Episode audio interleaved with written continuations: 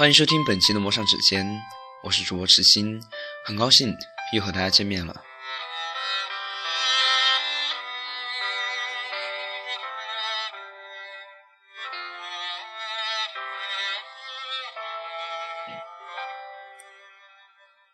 有时，人活着就像是块布，它最终被做成了什么样子，靠的是裁剪手艺。就算你有再好的嫁衣，有做嫁衣的命，但若是生活将你裁剪成了汗衫，你也只能做一辈子的汗衫。这是蓝本嫁衣中我十分喜爱的一段文字。嫁衣，多么绚丽的名词！红袍、白纱，信徒的祝福，人间的音符，一段鲜活浪漫的情节，却被生活磨平棱角，碾碎在斑驳的墙沿，做了一辈子的汗衫。这就是最终的归途。对于此书的作者七几年，我了解的不多，便不做评述。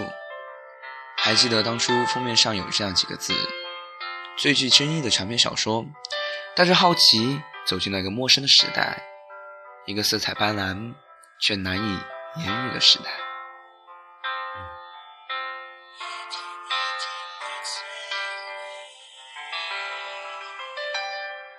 叶知秋，多棒的名字！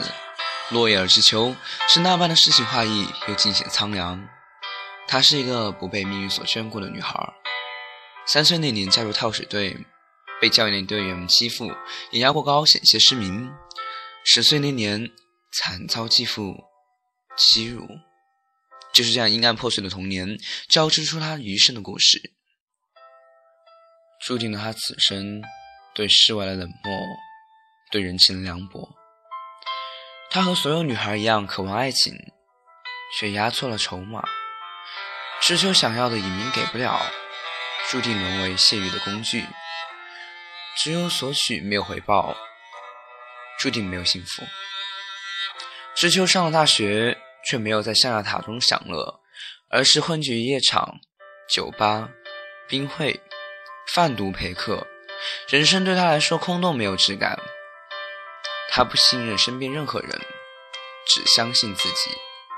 他说过，他的尊严已经被蹂躏，为何还要相信他人？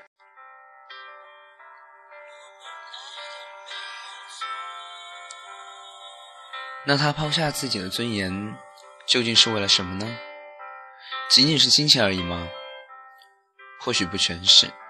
他的世界我不懂，亦或是？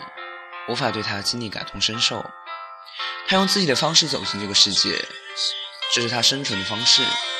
或许不适合我们，但我认为我们没有资格去贬低他。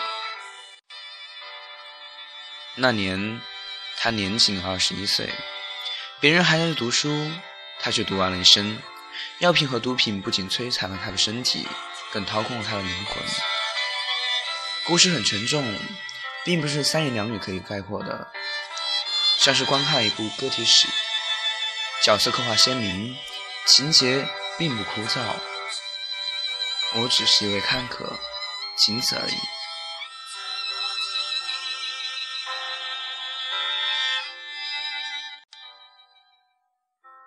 突然发现，年轻时许下的诺言，犯下的错误，好像大多都身不由己，渴望被原谅。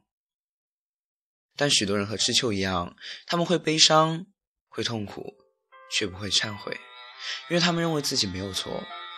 人生有太多的转角，走错了一步，便走出了很远，再回头已经看不见来时的足迹。但到底什么是错呢？知秋错了吗？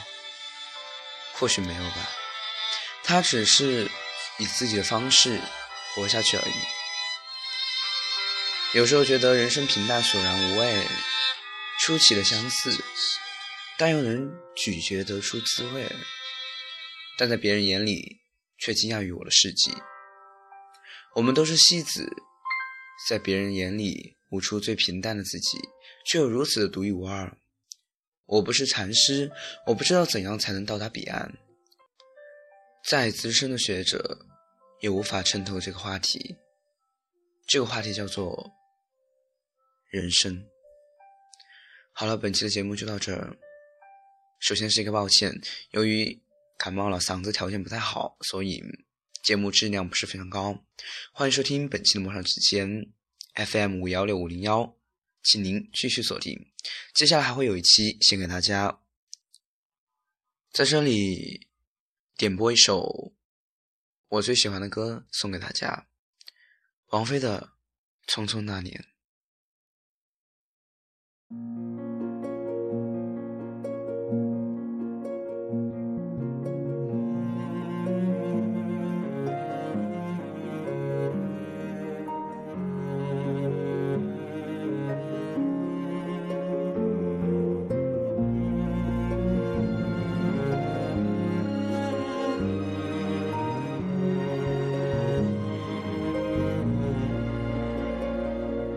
匆匆那年，我们究竟说了几遍再见之后再拖延？可惜谁有没有爱过？不是一张激情上面的雄辩。匆匆那年，我们一时匆忙撂下难以承受的诺言，只有等别人兑现。不怪那吻痕还没积累成茧，再呈现，不怪这一段情没空反复再排练，是岁月宽容恩赐反悔的时间。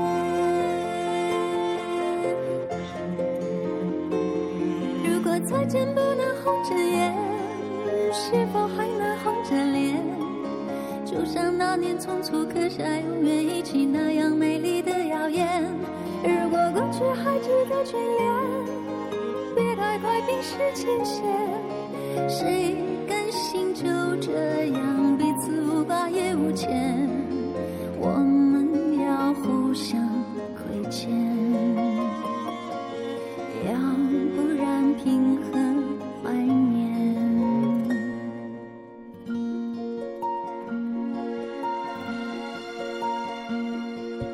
匆匆那年，我们。见过太少世面，只爱看同一张脸。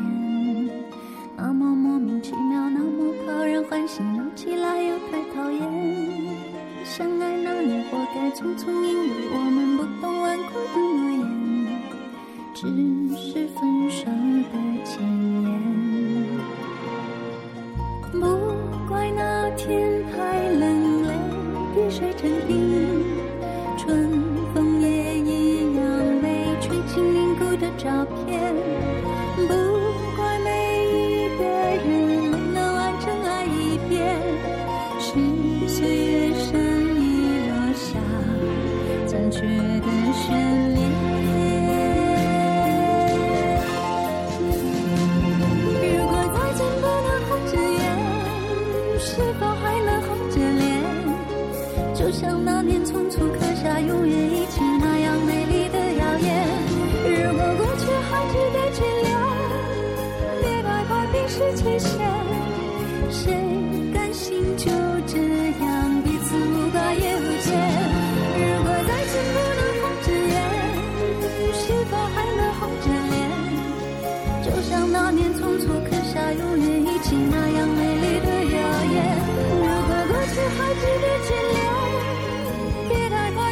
去想谁甘心就这样